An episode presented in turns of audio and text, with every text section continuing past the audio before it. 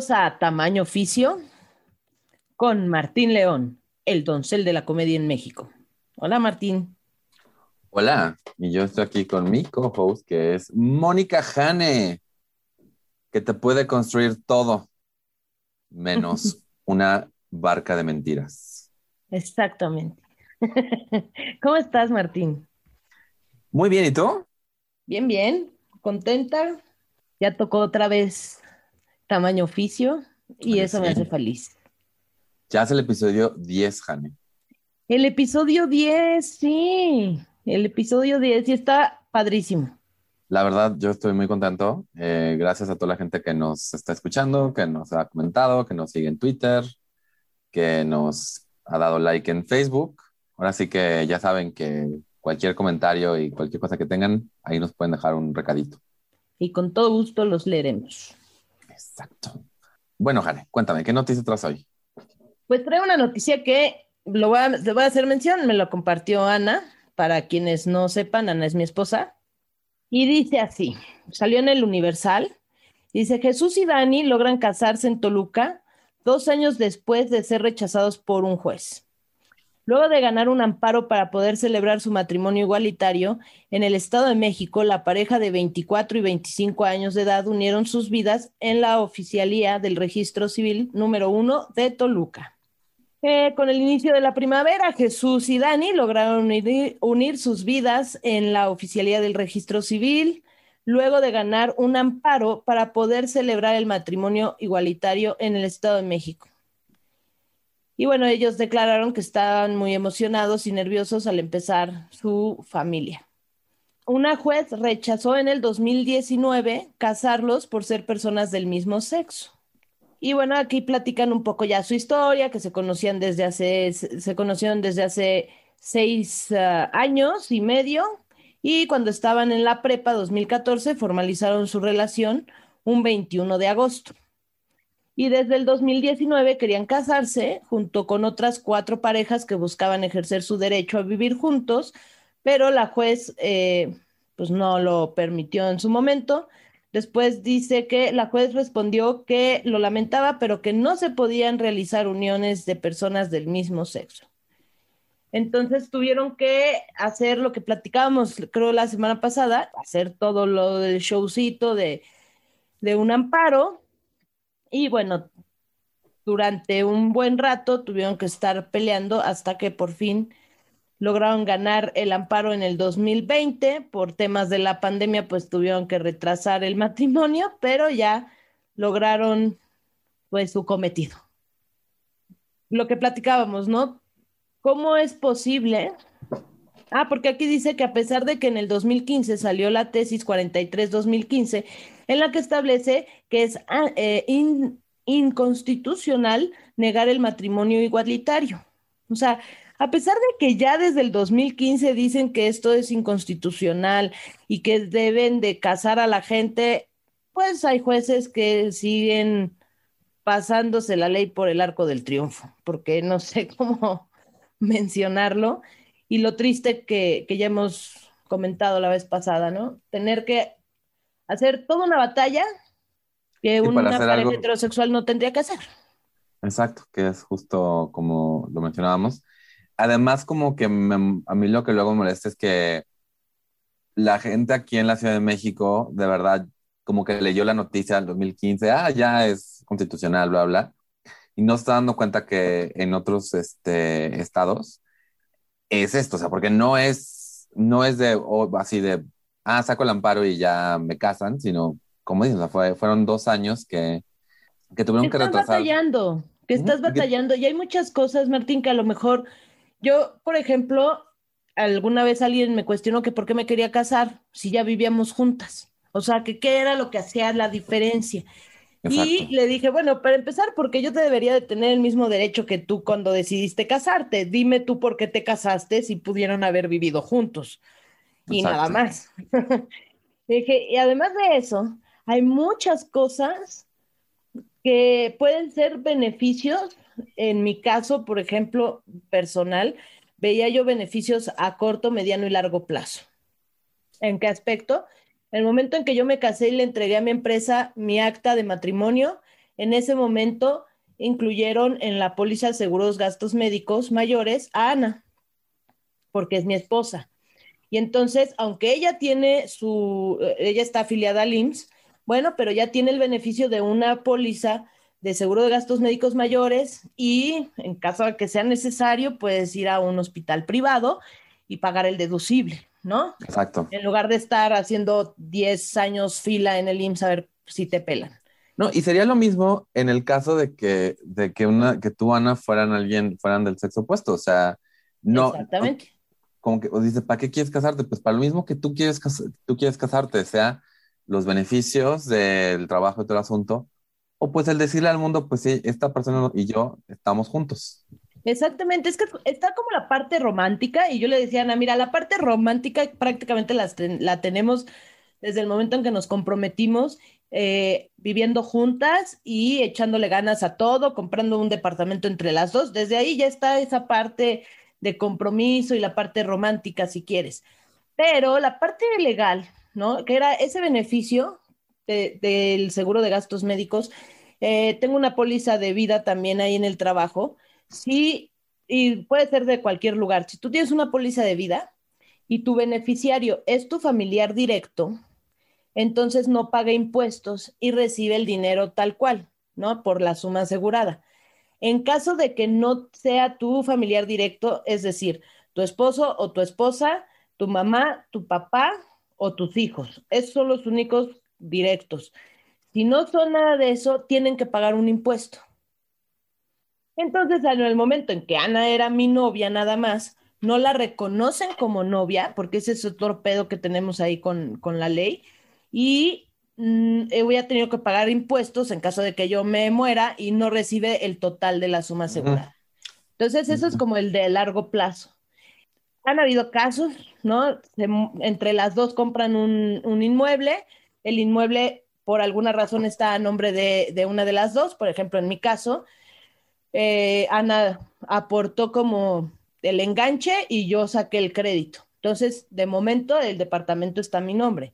Cuando yo lo liquide, ya, ya lo puedo poner a nombre de las dos y santo remedio.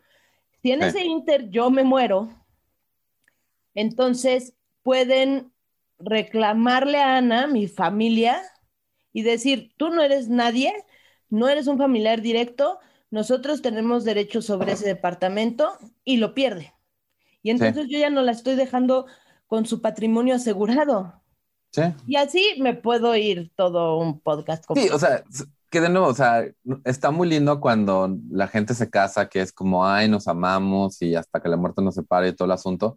Pero la realidad es que hay una, hay una razón, hay razones sociales y razones, razones económicas por las cuales dos personas deciden casarse y la sociedad le da a esta unión ciertos privilegios y, ciertos, y ciertas responsabilidades eh, y como dices, o sea, de no ser por ese papel, pues estas dos son, dos personas que no tienen nada que ver. y, y, cuando dicen, bueno, es que entonces se podría llamar unión civil o algo, ¿por qué tiene que ser matrimonio? Porque en el momento en que divides hay una segregación y cuando segregas, eh, es, lo, que lo, lo, que haces es que uno esté por encima del otro. Aunque legalmente digan, no, los dos te dan lo mismo, una, socialmente uno va a tener más valor que el otro. O sea, y según va a haber gente, bueno, pero, tú, pero tú, ustedes no están casados, están en una unión civil. O sea, no, no faltará el... Es como cuando salió la ley de convivencia. Yo ya, o sea, cuando empecé a estar con Ana, era la ley de convivencia, y me decían, ¿y por qué no se convivencian? Y les decía, no, hasta que me pueda casar, porque para mí es como un efecto placebo la ley de convivencia y no me está protegiendo en todo lo que necesito que me proteja o proteja a Ana. Y de entrada, si yo llego con mi hojita de ley de convivencia, ni siquiera le van a dar el seguro de gastos médicos en el trabajo. Entonces, no puedo aceptar ese placebo. Yo quiero que aprueben el matrimonio y ahí sí voy y me caso. Exacto. Pero bueno, yo no podía aceptar, o sea, nunca quise aceptar la ley de convivencia y mi manera de protesta era no convivenciándome con nadie.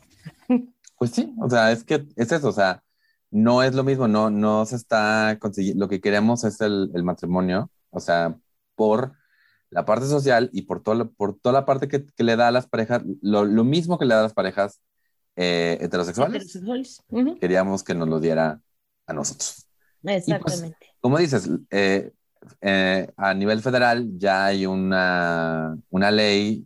Mandato. Un, mandato, gracias, que dice, ok, no puedes evitar que dos personas no se, casen, pero en ciertos estados todavía está la discriminación y eso es lo que afecta y de nuevo, o sea, es fácil decir, bueno, sacas un amparo y ya, pero uno, pues no tendrías por qué estar sacando amparo cuando, cuando las parejas de sexo opuesto no tienen que sacar amparo. Y dos, pues casos como este, donde es, o sea, no es que, pues hoy lunes saco el amparo y ya miércoles me estoy casando. Que tuvieron que esperar dos largos años. En el caso de un seguro de gastos médicos mayores, por ejemplo, pues la antigüedad de esta persona, de la que tú aseguras, la, va a empezar a correr dos años después de cuando pudo haber corrido y entonces si se enferma te van a decir, híjole, es que te tiene que esperar dos añitos para que la podamos operar. Y son los dos años que te hicieron perder en un amparo, ¿no? Y dices, ah, literal. qué divertido. Literal. Pero bueno, ¿tú qué nos cuentas, Martín? Yo eh, encontré un video que voy a compartir luego en el Twitter y en el Facebook de Tamaño Oficio, en cuanto lo pueda bajar y, compartirlo. Originalmente lo compartió la cuenta de ACL, ACLU, ACLU, una asociación activista de Estados Unidos que se llama American, que es American Civil Liberties Union, eh, o sea, como unión de las, de las este, libertades este, cívicas americanas básicamente en Missouri están tratando de pasar una ley para, pues, o sea, ya, ya es legal, ya es ilegal a, forma federal en Estados Unidos discriminar en contra de la gente trans. Los estados están tratando de lidiar con eso. Y en Missouri están tratando de pasar una ley que pues le va a quitar este, muchas protecciones a la gente trans y que además va a ser mucho más difícil la transición y que va a ser, eh, pues básicamente le va a hacer la vida más difícil a, las personas trans. Entonces, eh, algo que pasa en Estados Unidos cuando están este tipo de cosas en los, en los, este, el Congreso de cada estado, es que ciudadanos pueden ir a decir, pues esta es mi experiencia y por eso debe, debería o no pasar la ley. Entonces, este video es de Brandon Bulwer, padre, el papá de una niña trans, que fue a, testificar sobre, sobre el por qué, pues por es importante no quitar esas protecciones.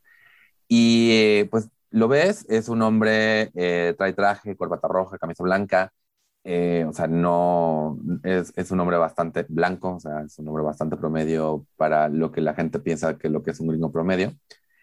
Y, el marzo 3 de 2021 fue a hablar con, su, con, su, con sus representantes y pues les contó que, pues que él tiene una hija trans, o sea, que no, que no es un hijo que se viste de niña, o sea, es una hija, es una hija trans. Y que por un rato ello, él pues intentó como detenerlo, o sea, por el que dirán y pues por, por sus propios prejuicios, pero que en una de esas se dio cuenta que, que, el, que, el, que su hija eh, veía, pues, pues se da cuenta de lo mal que él veía, em, él la veía. Y pues que al darse cuenta de esto, pues él dijo, no, o sea, yo voy a empezar a tratar a mi hija como es, es mi hija trans. Y, y pues es un, es un discurso, eh, no es un discurso, es una plática que dura tres minutos y medio, pero la verdad fue muy, muy bonito ver a este, a este hombre literal decir, bueno, este es, este es mi hija y, y estoy aquí para, para cuidarla y para hablar, y para, para, hablar en, en, nombre de ella, ¿no? Porque creo que muchos de nosotros cuando, cuando nos descubrimos como personas no heterosexuales, cisgénero, a menor de edad, nos, o sea, lo más que podíamos esperar de nuestros padres a veces era tolerancia. Como que decíamos, ya nos toleran, ya, o sea, no muevas, no, no. Ya no, le muevas, ya con eso me doy por bien servido. Entonces, que pues que este señor se haya tomado el tiempo para ir y decirle a sus representativos, o sea, no solamente tolero a mi hija, no solamente quiero, no solamente estoy no solamente es como que decirle a mi hija, pues así es la ley, ¿qué, qué, le vas a hacer? Sino pues estoy aquí para, para abogar por ella y por su futuro y por sus derechos. La verdad fue muy, muy bonito y pues espero que cada vez haya más papás y mamás y pues guardianes que se den cuenta que no se trata nada más de, de decir, ay, bueno, mi hijo es gay, no me importa, es mi, mi hijo, mi hija, mi, mi, mi hija es no heterosexual, no cisgénero, y me importa que todo el mundo aquí se, se dé cuenta que merece los mismos derechos que el resto de, nosotros. Así es, totalmente de acuerdo, Martín. Voy a llorar. no, pero sí, estoy de acuerdo. Ojalá cada vez haya más padres así. Porque a veces es, híjole, es tan importante sentir ese apoyo, ese, no solo, te, ah, bueno, ya te acepté, ya, no me molestes, pero ya no lo menciones, ya te acepté, pero ya no lo digas, pero ya no hagas esto. Y no se dan cuenta que sí, sí dices, ay, bueno, por lo menos ya me aceptaron, pero es más bonito decir, aquí está, al 100. Sí. Sí, que no es bueno, pero no afuera de la casa. O sea, bueno, pero, pero vamos a ver a tu abuela y ya sabes cómo se pone, ¿no? O sea, de verdad es este. Ese apoyo real al 100 de estar convencidos y que bueno, ahorita que escuchemos la, entrevista y que tengamos nuestras conclusiones, creo que hay un punto en esa entrevista que va muy relacionado. Y habiendo mencionado eso, creo que es un buen momento para empezar la entrevista. Cuéntanos, ¿quién vino a Tamaño Oficio? Vino a Tamaño Oficio un amigo que se llama Ángel Talamantes. Lo conocí por internet. es alguien que empezó como a poner comentarios en mi, en mi contenido de comedia, porque además es de Chihuahua. Es nuestro primer invitado de fuera de la Ciudad de México. Estamos muy emocionados por eso. Él es comunicólogo y pues vamos a conocer su trayecto estoy muy, muy contento de que haya aceptado la invitación y creo que a todos les va a gustar su entrevista. Así es. Vamos a escucharla.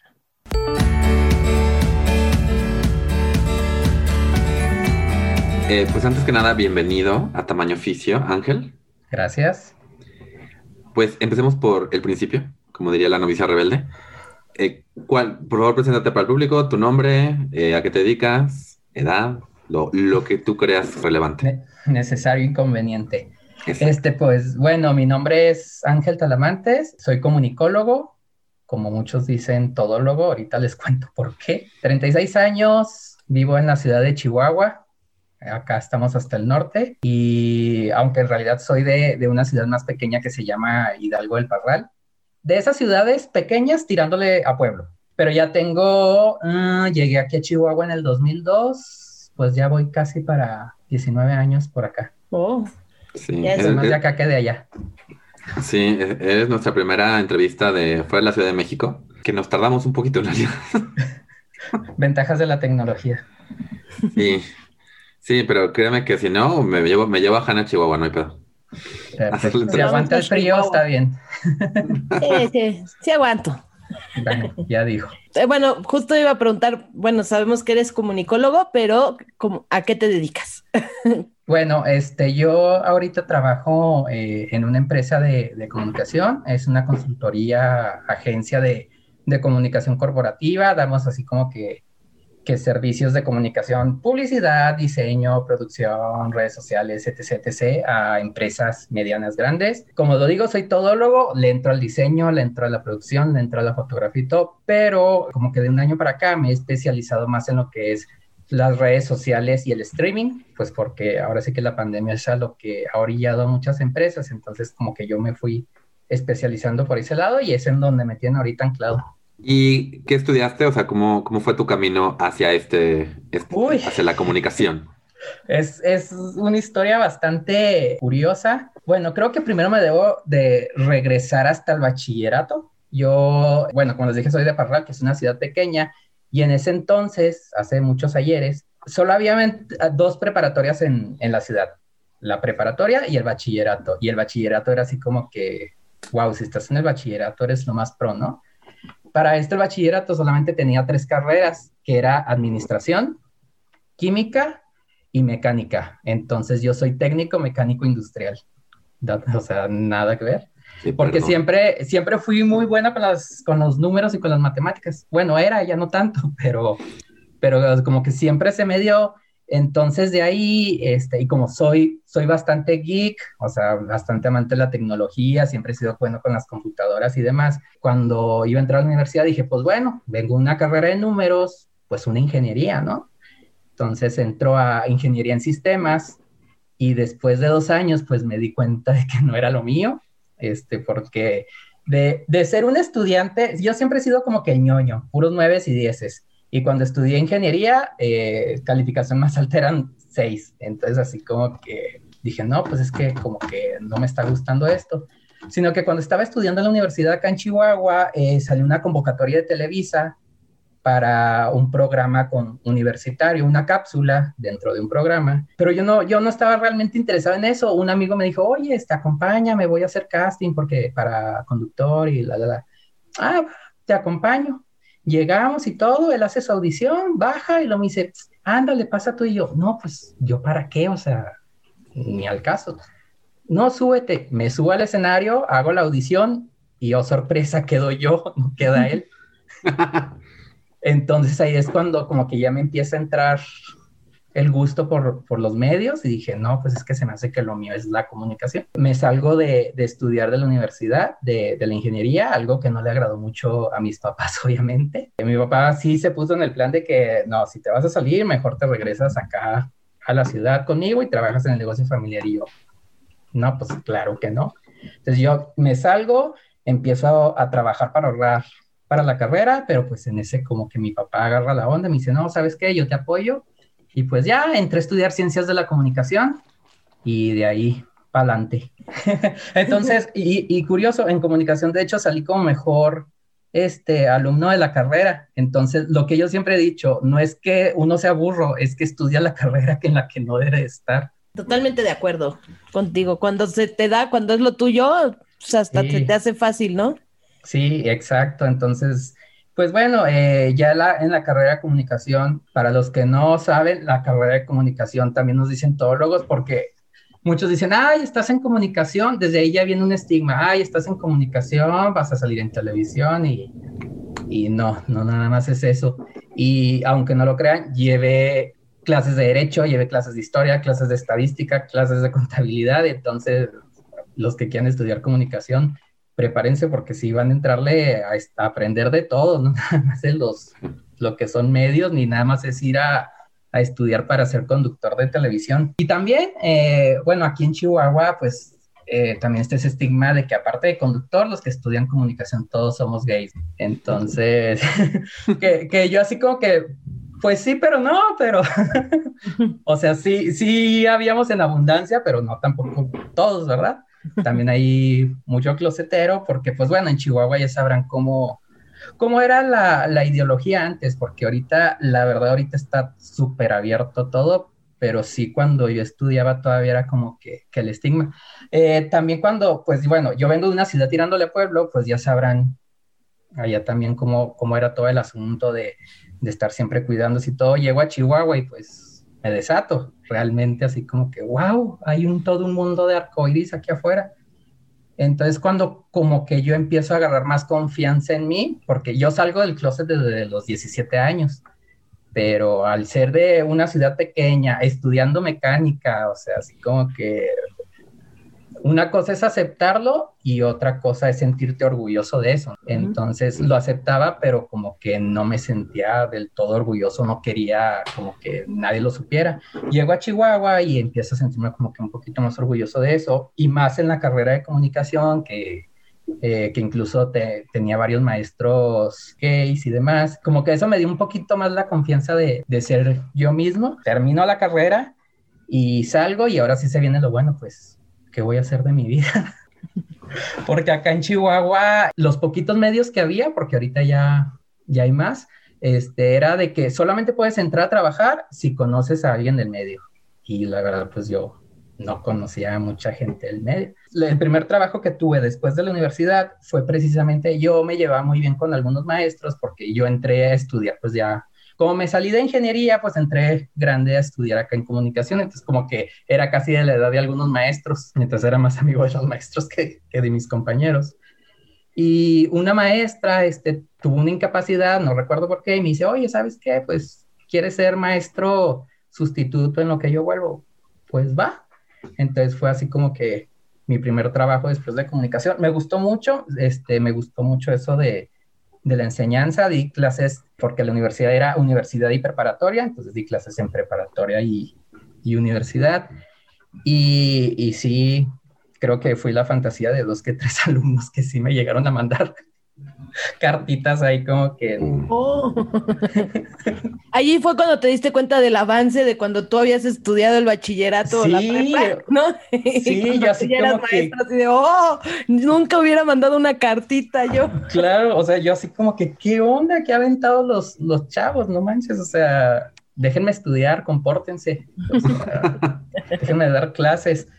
Y bueno, de ahí, este, nunca tuve problemas con, con mi sexualidad, con mis preferencias en... Porque por lo mismo, como estudié ahí, pues ya todo mundo me conocía, sabía quién era, mis preferencias y demás. Entonces, doy clases ahí, pues no hay gran cambio, ¿no? Pues prácticamente, de hecho, me, me veían y todavía sigues estudiando aquí, no, ya terminé, pero pues doy clases. Termino y de ahí consigo un trabajo en un restaurante de sushi en el área de marketing. Y ahí sí fue un trabajo, la verdad fue bastante estresante porque el dueño, mi jefe, pues sí, no recuerdo de qué religión era, pero sí era muy, bastante conservador, ¿no? Entonces ahí sí tenía que, manejarme como que low profile, con un perfil bajo, y hasta que un día llegó y me dijo, oye Ángel, es que necesito hablar contigo, y yo, ok, dije, algo pasó en el trabajo, ¿qué hice mal?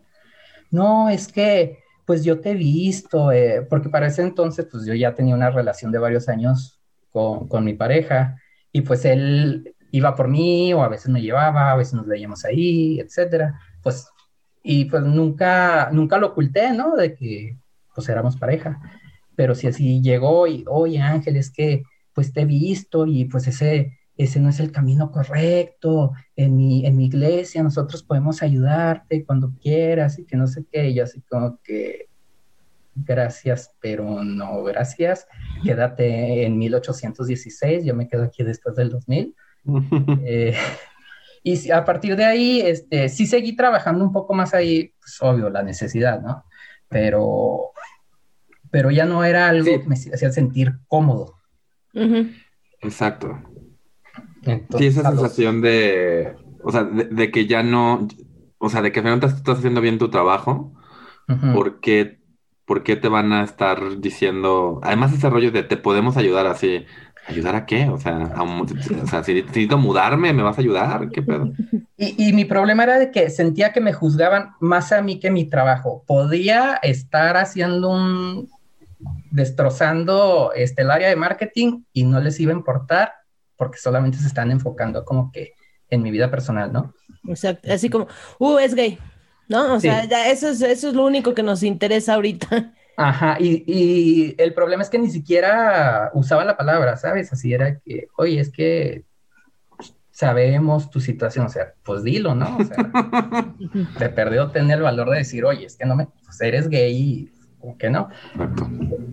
Eh, renuncio y pues de ahí, este, me voy a trabajar a Fábricas de Francia, el extinto Fábricas de Francia, en el área de, display, que es estos chicos que se encargan de, ordenar y mantener acomodada como que la imagen de la tienda. Y todo bien, porque pues de hecho de los cinco que estábamos ahí, tres éramos gays y las otras eran dos chavas heterosexuales, ¿no? Entonces pues, prácticamente más del 90% de, del área era gay. Sino que ahí entras a trabajar como que a prueba dos meses Pasan los dos meses y este, la chica de servicio social se encarga de, te dice, no, ¿sabes qué? Vamos a ir a tu casa, pues a darte como que una entrevista de seguimiento para ver si te contratamos y, este, y ahí vemos si, si cerramos ya tu contrato y demás. Ah, ok, me parece bien. Llega esta chica y me ve y, hola, ¿cómo estás? Y yo, ah, muy bien, y todo perfecto, ¿no? Pero en cuanto ella entra a la casa y ve, pues, mis fotos con, con mi pareja en el refrigerador y demás, uno nota inmediatamente ese cambio, así como que no le agradó el hecho de, que fuera gay y que tuviera una pareja y demás. Le cambió por completo la, expresión y al día siguiente me despiden. Así como que dicen, no, no, das el ancho y que no sé qué. Y, o sea, la verdad, eh, yo salí este, recuerdo que Octavio, mi pareja, fue por mí y yo me solté en llanto porque me dice, es que, ¿qué pasó? Le dije, no, es que me despidieron por esto, por aquello. No era tanto el hecho de que me despidieran, sino que yo me di cuenta de que fue por mis preferencias, porque esta chica no le agradó lo que vio. Aunque ellos obviamente se excusaron de que no, es que tus capacidades y bla, bla, bla, bla, bla, ¿no? Pero pues, realmente, este, creo que fue la vez que más sentí la discriminación. Sí, claro. E, en, en, ese punto. Y de ahí, este, pues pasó el tiempo así como que trabajos temporales y, y entro a trabajar como, como reportero a, a, un medio, a una revista y medio electrónico. Entro a trabajar como reportero y terminé como director editorial. Wow, qué padre. Estuvo, estuvo súper padre ahí. Este, igual éramos pues bien poca gente, pero mi jefe en ese entonces bueno, todavía es un, es un señor grande, te estoy hablando de setenta y pico de años, tiene ahorita, si no es que casi ochenta. Este, y lo que me gustó es que él siempre eh, me aceptó como fui. O sea, nunca tocamos el tema porque tampoco era como que, hola, ¿qué tal? Soy Ángel y soy gay, pues tampoco se trata de, de eso, ¿no? O sea, ser gay, lesbiana, lo que sea, es, tiene nada que ver con, con la persona. O sea, no, no llega alguien y, hola, soy Pedro, soy heterosexual. O sea, no, no tiene por qué. Entonces, desde que yo entré, pues obviamente se dio cuenta porque volvemos a lo mismo, trabajaba en la zona centro de la ciudad y mi pareja, Octavio, también trabajaba pues ahí unas cuadras de donde estaba trabajando en esa oficina, entonces procurábamos irnos en el mismo vehículo, pues para ahorrar gasolina y demás, y siempre nos veía juntos, mi jefe. Incluso le puso el apodo del pasajero, porque siempre en la mañana yo era el que manejaba y él iba de pasajero. Siempre supo la relación que había entre los dos, aunque nunca lo, lo expresó abiertamente. Y se me hacía muy padre eso que, a pesar de ser una persona grande, me aceptaba mejor que los otros jefes que había tenido de, pues prácticamente jóvenes. Te estoy hablando que los otros jefes que tuvieran de 35, 40 años en ese entonces. Entonces, así como que se me hizo súper chido esa parte.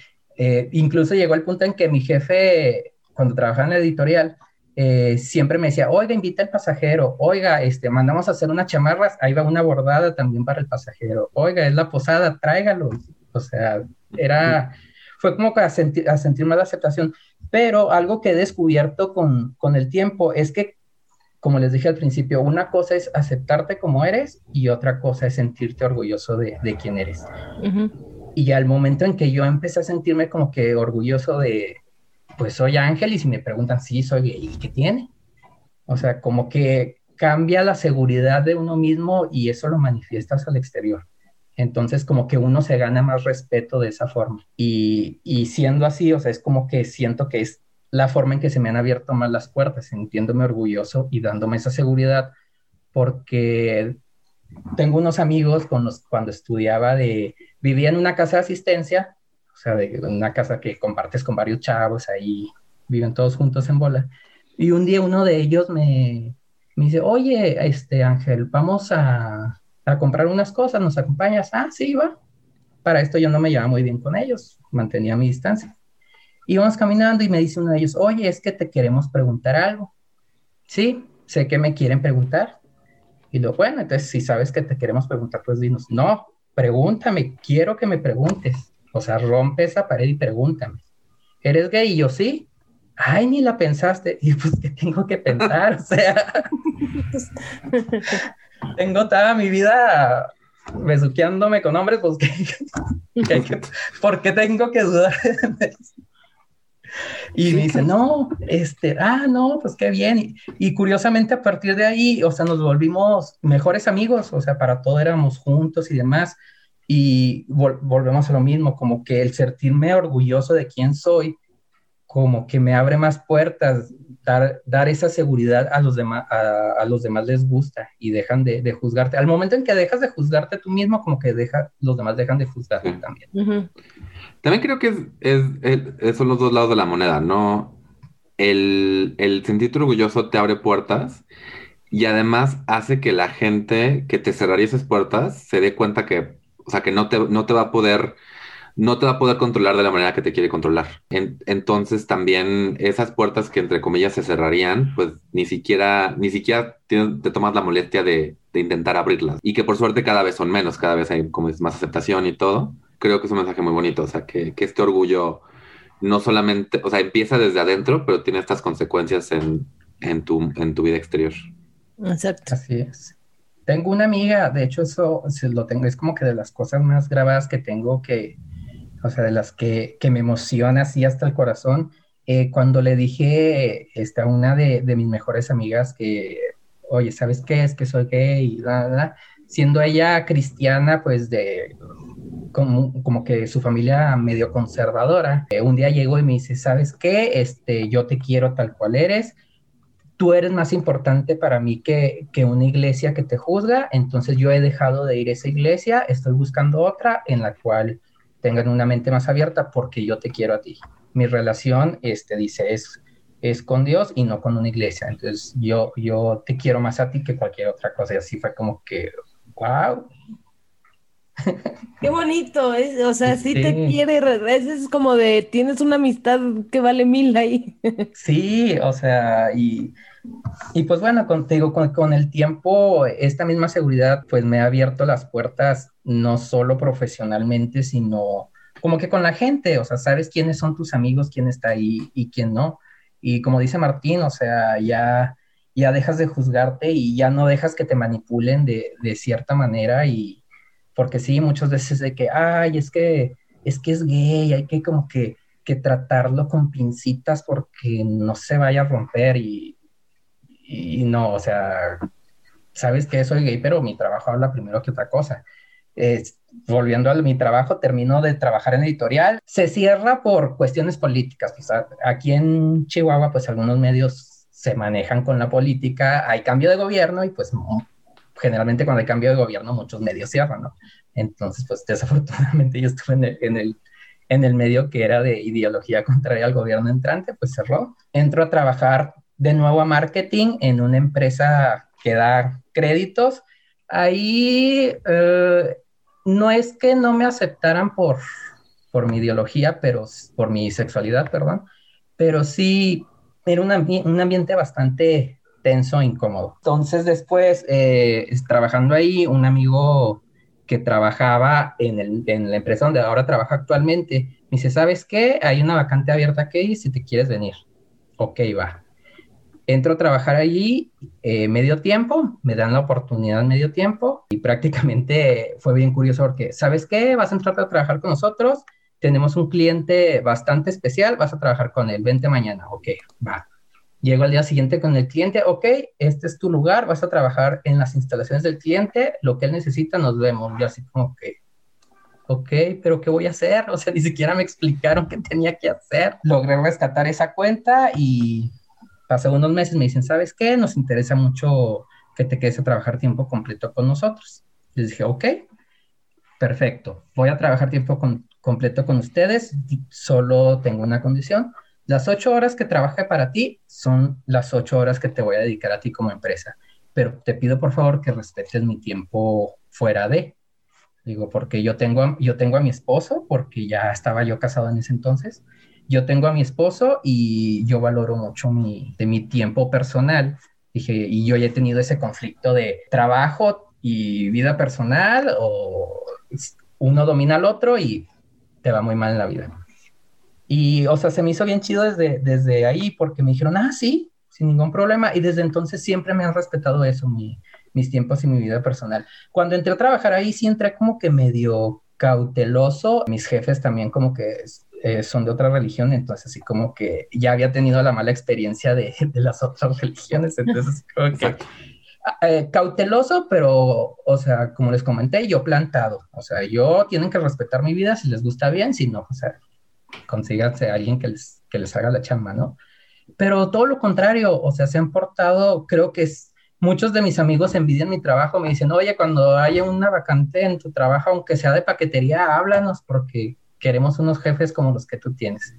Porque la verdad se han portado excelentemente bien conmigo. E incluso, eh, bueno, Martín ya lo sabe, hace seis meses pues, pues perdí a mi esposo Este, e incluso mis jefes dijeron, ¿sabes qué? Nosotros te pagamos el funeral.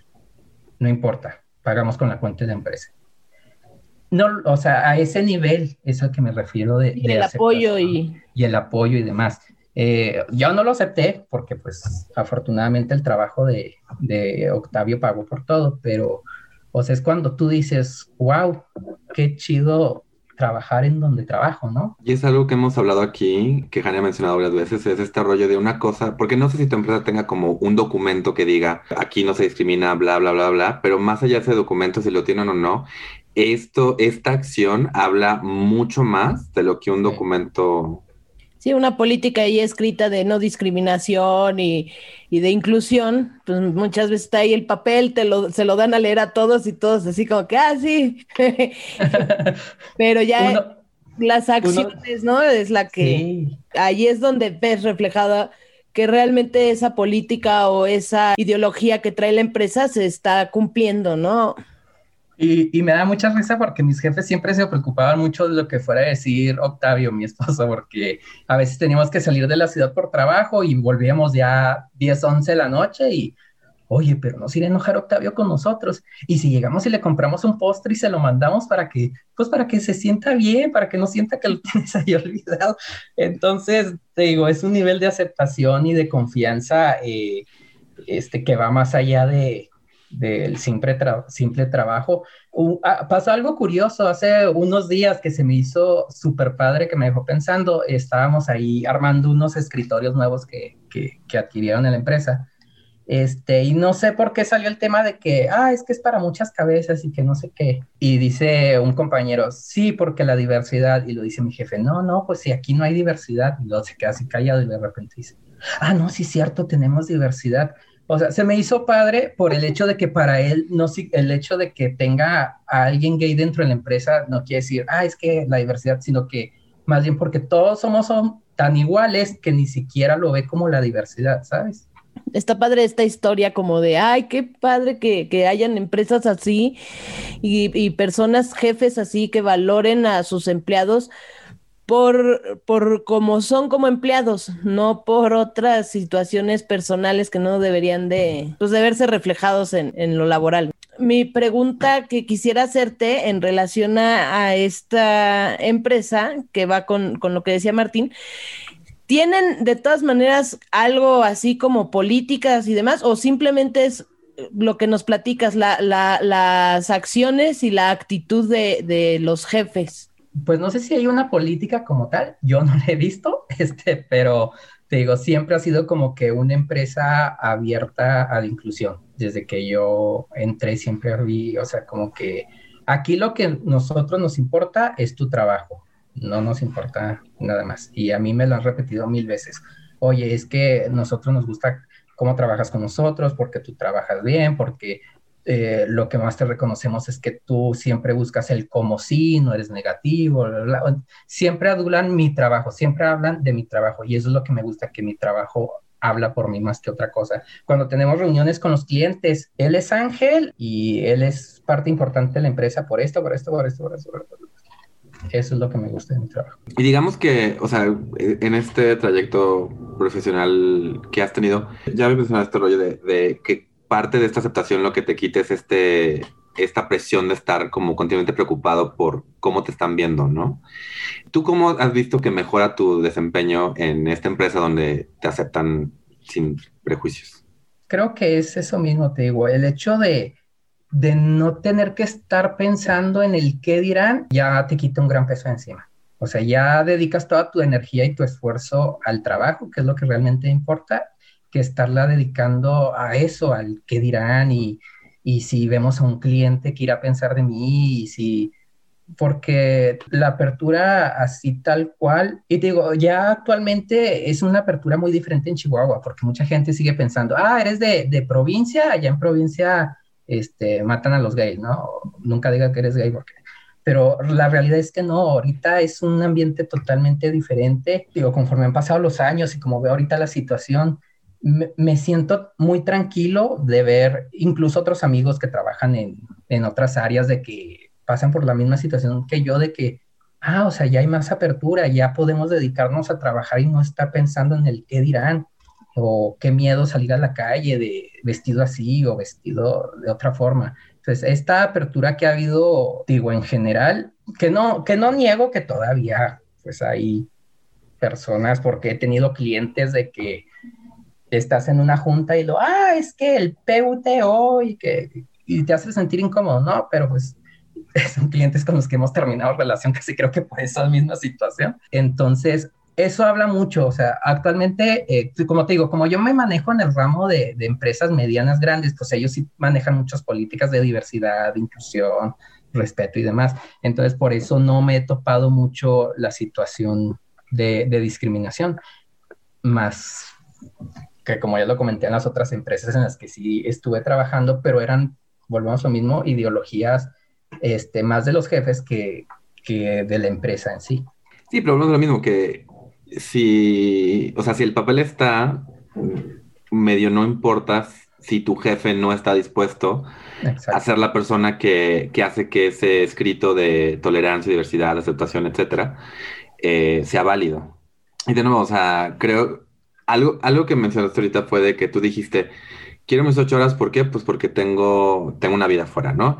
Y estés casado o estés soltero, tu, tu tiempo libre es tu tiempo libre pero mucha gente sí ve al estilo de vida LGBT, especialmente de hombres gay, y es como de, ah, pues nada más quiere salir a, pues, pues a coger, ¿no? Exacto, exacto, exacto. Entonces, este, el hecho de que hayan dicho, claro, o sea, no, solamente respetamos tu tiempo libre, sino además respetamos, o sea, respetamos el hecho, como dices, tu pareja, o sea, que, y que además hayan, eh, hayan estado considerando tu pareja. Eso es algo, o sea, creo que tú en Chihuahua, como dices, aquí en la Ciudad de México nos encanta creer que, que nada más la condesa es, es antihomofobia, es darnos cuenta de que no, que también eso de que en, en provincias son homofóbicos, eso también es un prejuicio, a final de cuentas. Y es muy, muy padre escuchar, la verdad. O sea, que has tenido este, o sea, esta experiencia positiva. Y como dices que a final de cuentas tú te la buscaste porque tú dijiste no voy a dejar que me traten de una manera en que no, en que me, o sea, no voy a dejar que me falte el respeto, básicamente. Así es. Te digo, es más que nada eso, o sea, sentirme orgulloso y tener la seguridad de que valgo por quien soy más que por más que por mi este, sexualidad o demás, ¿no? Como te dije al principio, el, haberme plantado, el, el, con el tiempo pasar a sentirme seguro de mí mismo es lo que me, me ha abierto las puertas de que si estoy en un trabajo, pues estoy y si me aceptan bien, si no, pues ellos se lo pierden, ¿no? Pero no voy a dejar que eso afecte mi vida y eso me ha dado como que la fortaleza y la seguridad de, llegar a otro trabajo y decir, ok, le voy a echar ganas porque quiero demostrar con mi trabajo lo que soy. Exacto. Y, y yo te quiero hacer una pregunta. ¿Cuál fue el momento clave o el, no sé si es momento, situación, el segundo, donde dijiste, estoy orgulloso de quien soy? Creo que fue precisamente este, donde más, más me marcó, fue precisamente cuando empecé a trabajar, te digo, en esta empresa hace, ya voy para tres años, eh, que el hecho de haber llegado y dije, pues voy a decir y a ver qué pasa, ¿no? ¿saben qué? Respétenme por esto, por esto, por esto. De acuerdo, dije, ah, caray. No, pues sí, sí, dije, o sea, o sea, hace unos años no, no hubiera dicho, hubiera dicho, no, sí, está bien, ¿qué quieren que haga? Pero en ese momento en que me, en que me planté y que, que dije por primera vez, pues voy a soltarlo y a ver cómo me va, y que me dijeron, ok, respeto a eso, dije, ok, la seguridad es lo que cambia las cosas, ¿no? Exacto. Qué padre. Pues mi, última pregunta eh, sería, mm, o sea, tú, como dices, eh, de repente está esta idea de que el campo de comunicación es muy gay friendly y como mencionaste, tuviste experiencias de los dos lados. Sí. Y, ya con, con este orgullo, ¿qué hubieras cambiado algo de tu reacción ante la situación en fábricas de Francia? Sí, sí, probablemente sí. Eh, aquí en Chihuahua pues hay asociaciones que, apoyan en contra de la discriminación a la comunidad. A lo mejor hubiera eh, hubiera recurrido a ellos o me les hubiera plantado así de simple, oye, ¿sabes qué? La persona que tienes trabajando ahí en servicio social me discriminó. ¿Por qué? Porque en cuanto entró pasó esto, esto y esto. O sea, dejarlo sobre, sobre la mesa, porque yo me retiré y jamás volví a tocar el tema ahí. Igual con, con el jefe del, del, restaurante donde estuve en marketing, cuando llegó y me dijo, oye, es que este, no está bien lo que estás haciendo, tal vez ahí también es, hubiera cambiado, me hubiera plantado ahí también y creo que también las cosas hubieran sido muy, muy diferentes. Si no para mí, al menos quiero pensar que hubiera dejado algún cambio ahí en la empresa con, con la demás gente. Como la semilla del cambio, ¿no? Sí, exacto. Pero bueno, poco a poco se va uno quitando también, trae uno ahí cargando muchas cosas, entre ellos así miedos y ciertas... No, y, y más porque te digo que vengo de, de, de una ciudad pequeña llena de, de prejuicios, entonces yo venía cargando eso también. Exacto. Ya, ya cuando descubres, ah, si me planto no pasa nada y dices, bueno, ya no, no lo hice antes, pero ya lo voy a hacer y ya no lo voy a cambiar, ¿no? Exacto. Y creo también, o sea, como dices, vienes cargando esto y además hay una parte cuando empiezas, a, bueno, al menos me pasó cuando empiezas a salir del closet, donde de repente sientes que tienes que ser el cambio de todo el mundo y eso es medio abrumador. Sí. Y de repente nada más decir, no, no tengo que ser el cambio de todos, tengo que ser nada más el cambio que puedo ser yo desde mi individualidad y esperar que eso, o sea, que las olas de eso lleguen hasta donde, donde puedan llegar, ¿no? O sea, no somos, somos personas y al final por eso es bonito la idea de comunidad, porque sí. no, tú solito no vas a cambiar todo, pues entre todos podemos, este, cada quien desde su, desde su trinchera. Sí, trinchera abogar por el cambio en cualquier lugar donde, donde caigas. Ya es ese cambio de qué padre que me acepta, no, no me aceptas, ok, nada más te voy a dejar claro que no estoy, o sea, que no voy a, no voy a jugar tu juego. Exacto. Exacto. Sí, y te digo, eh, eh, mucha gente se me, bueno, no mucha gente, pero sí varios conocidos, amigos, queridos, me han llegado a decir, oye, ¿sabes qué? Es que yo tenía una idea muy diferente de los gays hasta que te conocí, o ¿sabes qué? Este, yo antes no me hubiera juntado con un gay hasta, hasta que te conocí. Volvemos a lo mismo, es por, por esos estereotipos que hay, esos estigmas.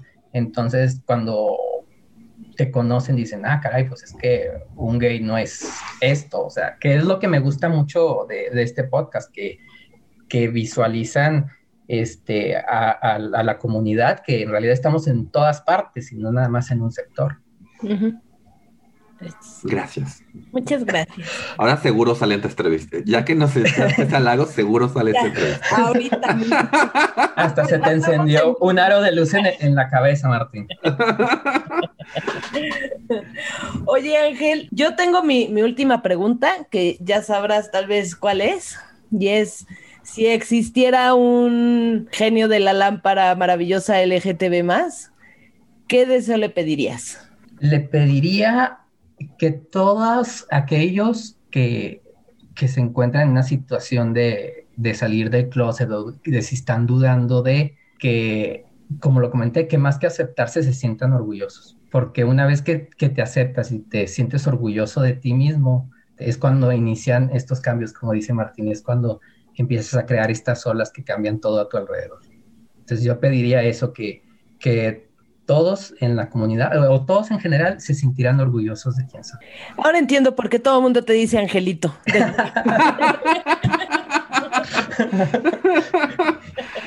ah, sí, sí, sí. Pues muchas gracias, Ángel, por esta, esta entrevista. Antes de cerrar, sí quiero, este, quiero decirle a la gente que también tú estás empezando un podcast también. Este, así es, inspirado por, por Martín y, y, por todos los reyes del podcast que conozco ahorita. Este, sí, pues ya les dije, soy bastante geek y, y pues ahí estamos empezando un podcast que se llama Somos Fandom. Ahí por si quieren buscarnos, también estamos en, en Anchor y YouTube. Este, porque pues comunicólogo, ¿no? A fin de cuentas, ahí buscándole por todos lados. Pondremos, vamos a poner el link en la página de Facebook de Tamaño Oficio también para Muchas que... gracias. Sí, ahí lo pondremos. Sí, yo los etiqueto a ustedes y ahí ayuda mutua. Exacto. Comunidad, pues muchas comunidad. gracias, Ángel. Exacto. Pues muchas, muchas gracias, Ángel. Un abrazo. Un abrazote hasta México. Gracias. Hasta Chihuahua. Ruido mi celular, lo estoy silenciando y no sé qué le apreté y. Sí pasó. Sí, sí, sí. Pero bueno. Y entonces hemos vuelto de la entrevista. Ajá. ¿Qué tal, Martín? ¿Qué te pareció? ¿Qué, qué te llevas? Pues, o sea, creo que lo primero que, mm, que me, donde como quise pausa en la entrevista es este rollo de, de que el mismo Ángel decidió esa comunicación, un espacio donde la gente simplemente dice, ay, te vas a morir de hambre, en vez de ingeniería, porque sabía perfectamente, pues, lo que se le facilitaba y lo que quería hacer. Y, y eso empieza con este rollo, ¿no? En- en- de, de seguir con la autenticidad, ¿no?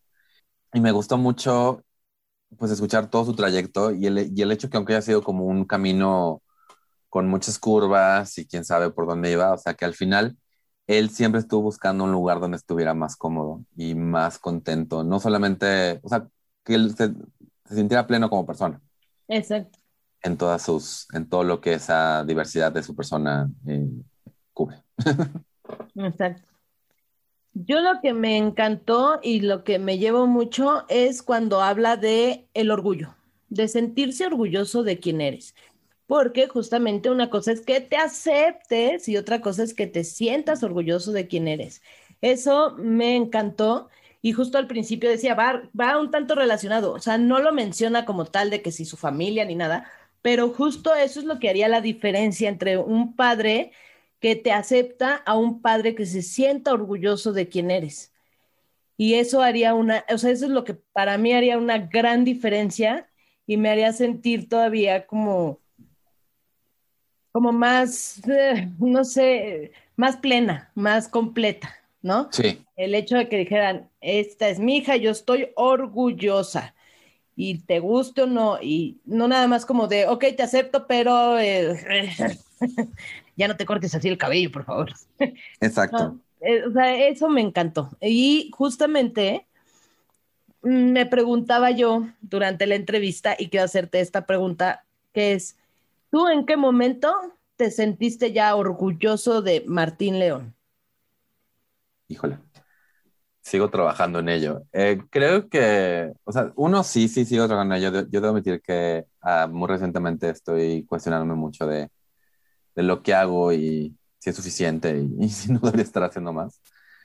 Pero Pero hay un El- orgullo hacia Martín León gay, básicamente. sí, creo que... mm, Ok, creo que hubo dos momentos. Uno fue el primer mensaje que me llegó por medio de mi comedia, fue cuando yo estaba, había tenido en VH1 y un niño de Guatemala, que en su momento tenía 18 años, 16, perdón, me mandó un mensaje y fue básicamente un mensaje así, escondido de su mamá, así de como te vi en la tele y, o sea, por- y, o sea, y no, te- no tienes idea. O sea, estoy parafraseando, pero como que me dijo, o sea, fue muy, muy padre ver a alguien homosexual haciendo comedia y que no fuera de hacerse menos como gay. Y, y ese momento como que, pues fue como, o sea, pues sí, me sentí muy orgulloso de mi trabajo, de que alguien lo hubiera visto y se hubiera sentido, eh, si no identificado, que hubiera visto perfectamente que el punto es, podemos ser graciosos sin hacernos de menos. Exacto. Y el otro fue cuando hice mi primer show completo, que fue en, en el Café 22 y fue mi papá. Y digamos que había este rollo donde yo podía editar mis chistes, ¿no? Yo podía editar mis chistes para, para decir otras cosas, para guardármelo, para no, para no incomodar, para, para hacer otras cosas, ¿no? Y no, y no lo hice. No lo hice. Entonces, creo que fue también el momento en que dices, como han dicho varios, o sea, en el momento que tú te das tu lugar, la gente se da cuenta que no te lo puede quitar. Y Exactamente. entonces, eso fue. ¿Y tú? Yo igual eh, he tenido como varios momentos de, ah, un, pero la primera vez que me sentí así como súper, súper bien fue eh, tal vez como a los 26 años que fui me planté con, con otras personas, a- incluso del trabajo, y como que me atreví a, decir, hey, espérate, porque me tocaba todavía cuando tenía 26 años, que es hace casi 20, pues todavía me tocaban oír bromitas bastante homofóbicas o les, es- lesfóbicas y demás. Y entonces eh, una ocasión sí le paré el carro a alguien y le dije, oye, eso está muy feo, yo soy así y no me gusta cómo te estás expresando. Y entonces, desde ese momento ya me di esa libertad de empezar a hablar abiertamente con la gente, como lo hemos oído en las entrevistas, no es que llegues y, hola, ¿qué tal? Mónica Jane, lesbiana, ¿no? Pero a no tratar de, de, ocultar nada o no tratar de simular nada, ahí fue en, en, ese momento y fue como a los 26 años más o menos. Y otra ocasión que me sentí como muy, hasta como empoderada, como el día que debuté en mi rutina de stand-up, porque okay. mi mamá eh, igual me decía, o sea, no lo digas a, así como a todo mundo, ¿no? Le preocupaba mucho eso y entonces cuando debuto, pues mi primeros chistes era así, bueno, mi presentación era, hola, ¿qué tal? Yo soy Jane, sí, sí, soy mujer, sí, también soy lesbiana. y entonces era así de, hice todo lo contrario de lo que muchos años me pidió mi mamá que no hiciera, sí, sí, me, sí. pero me sentí con mucho orgullo de decir, ya, se acabó, o sea, si no te gusta, pues no vayas a mis shows, pero esto ya es así. Literal. Exacto, y ahora con todos estos proyectos como tamaño oficio, que es algo que toda mi vida había querido hacer y nunca había sabido cómo, eh, me siento como muy feliz y orgullosa de, de la Mónica Jane lesbiana. Para no ponernos tan cursis, Martín, cuéntame qué novedades. No, no antes de empezar eso, sí quería mencionar ah, okay. también sí. ah, no, no. sobre la entrevista de Ángel, la amiga que mencionó que le fue más importante la amistad que tenía con Ángel y la realidad de ver a una persona LGBT Esta. y darse cuenta que lo que tenía su iglesia anterior no es una verdad religiosa, sino un prejuicio. Y, y se dice fácil, y aquí hemos hablado muchas cosas sobre religión y sobre todo eso, eh, y, a, y, vamos, y, seguiremos como que mencionándolo como, conforme sigamos avanzando, pero la verdad que, o sea, qué, qué valioso encontrar una persona así. O sea, creo que Ángel es una persona valiosa y se ha rodeado de gente valiosa. Y creo que es lo, más, lo que más me llevo de esa entrevista, que yo luego yo tengo como baches de autoestima de los cuales necesito una grúa para, para, para, para salirme de ahí.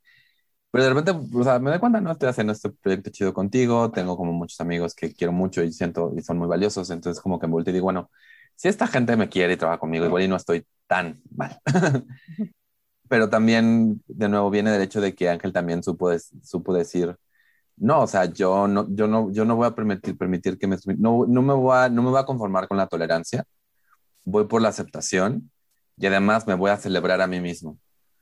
Y no, va, no, es, no, es una, no, no es una celebración solo de la sexualidad, no va por ahí, es una celebración del todo lo que es Ángel Talamantes y pues eso incluye tu sexualidad. Entonces está, eso. Exacto. Pues ahora sí vamos a pasar a las este, recomendaciones de esta semana. ¿Qué traes, Jane? Bueno, yo no traigo nada muy novedoso, pero me clavé viendo eh, una serie que se llama Queer Eye. Ah, sí. En Netflix. Y es sí. que tengo que decir que los amo a los cinco que salen en este programa, porque me, me caen súper bien. Los Fab Five. Me, y sabes que me gusta mucho cómo, eh, cómo lo manejan. Hay un episodio que estuve viendo, un capítulo, y me llamaba la atención porque el cuate se veía todo menos gay friendly. O sea, era súper macho y, y toda su, su, comunica o sea, su, su comunicación corporal al principio del programa sí estaba como un poco reacio, no sé, y de pronto, bueno, ya como lo fueron ayudando y le fueron, lo fueron llevando en, en lo del programa, se vio el cambio y me gustó mucho, me gustó mucho ese, ese episodio. Eh, la verdad te diría cuál es, pero no me lo aprendí el, el, el episodio tal cual. Pero Échense la temporada completa, gente. Las hay temporadas. Tengo que hay tres. Hay tres o cuatro, ya no me acuerdo si tres o cuatro. Yo me quedé a la mitad de la tres, creo, pero sí, la verdad es que ahí hay varios que me, o sea, yo, los cinco me caen bien. Eh, me gusta el que, el que, el que se dedica a diseño de interiores. Ajá. Ah, sí. Eh, Es, la verdad es que lo hace muy bien. Y, y sí. ¿Y sabes quién también me cae muy bien? El psicólogo y el chef. Caramo, ay, my God, Anthony, oh my God, Anthony, por favor, Anthony, cocíname lo que sea. Si Anthony me da un, algún platillo con aguacate, te juro que me lo como.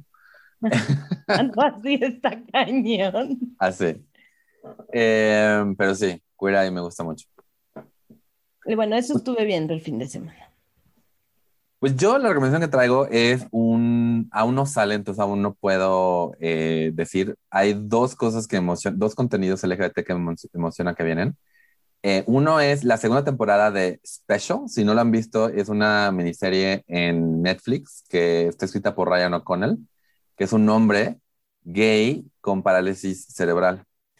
Eh, la primera temporada son episodios de 15 minutos pero les acaban de renovar para una segunda y última temporada. Eh, esta se estrena en mayo 20. esta vez viene con episodios de 30 minutos. Está padre porque como la temporada anterior termina, terminó en un que está, como, que está como peleándose con su mamá, porque la mamá como que por un lado eh, como que lo, lo, sobrecuida, pero por otro lado está enojado con el hecho de que ella puso su vida muy en pausa para, para él, eh, para cuidarlo. Entonces terminan como, se terminó con ese conflicto, pero van a tener esta nueva temporada, entonces estoy emocionada de verla cuando salga, el 20 de mayo. Y hasta el 2022, eh, Billy Eichner, que es un actor y comediante gay que yo que me gusta mucho, eh, va a sacar una comedia romántica gay, que ahorita el título es Bros, y pues está, la está produciendo un productor de comedias románticas bastante importante, entonces va a ser como un proyecto grande de comedia romántica eh, homosexual para, para, para, el cine. Entonces, pues ojalá, ojalá, esté, ojalá esté padre. Igual y no me gusta, pero pues al menos va a salir. Exacto. Muy bien, Martín. Pues no sé si quieres agregar algo más. Eh, nada más, nos pueden seguir en Twitter y en Facebook, Tamaño Oficio. Pueden seguir a Jane en Comedia con H en todas las redes. Eh, pueden seguir como Mintonarel en todas las redes también si nos dejan un review en Apple Podcast, nos debería muchísimo, por favor. Y de nuevo, si hay alguien que quieran recomendar para entrevista, eh, ahí nos mandan un mensajito. Y eh, pues creo que... ¿Se me olvida algo? No. No, entonces nada más. Eh, cierro este mail con saludos cordiales. Vámonos, que aquí espantan.